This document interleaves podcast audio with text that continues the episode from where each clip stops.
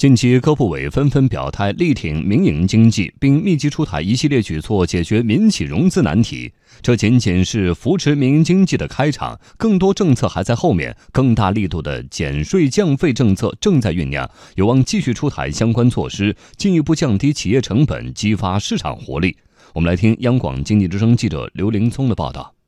据不完全统计，今年以来，我国已经研究出台至少三十项减税降费相关政策措施。产生的政策效应正在加速释放。国家税务总局发布的最新数据显示，今年第三季度全国税务部门组织税收收入比二季度增速回落五点一个百分点。财政部部长刘昆近日也明确表示，今年减税降费规模预计超过一点三万亿元。同时，还在研究更大规模的减税、更加明显的降费措施。对此，华夏新供给经济学研究院首席经济学家、中国财政科学研究院研究员贾康认为，进一步减税仍有空间，更大力度减税势必会在税种上做文章，如最大的税种增值税，在增值税一个。进一步减税的导向上呢，还要考虑税率是不是可以再降低，在已经有的这个减税措施的基础之上啊，还有一个要把三档税率最后减少两档税率的这个设想。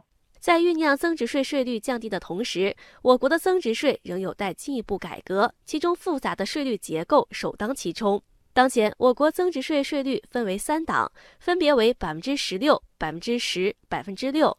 过于复杂的税率结构不利于行业企业间公平竞争。西安交通大学经济金融学院财政系教授李香菊表示，增值税税率结构简单化将更大程度上减轻企业负担。现在当务之急呢，是来为实体经济发展哈扫清税费负担的障碍。增值税并为两档还是必要的。这样子有利于简化税制，也为企业降成本、发挥增值税的这个作用。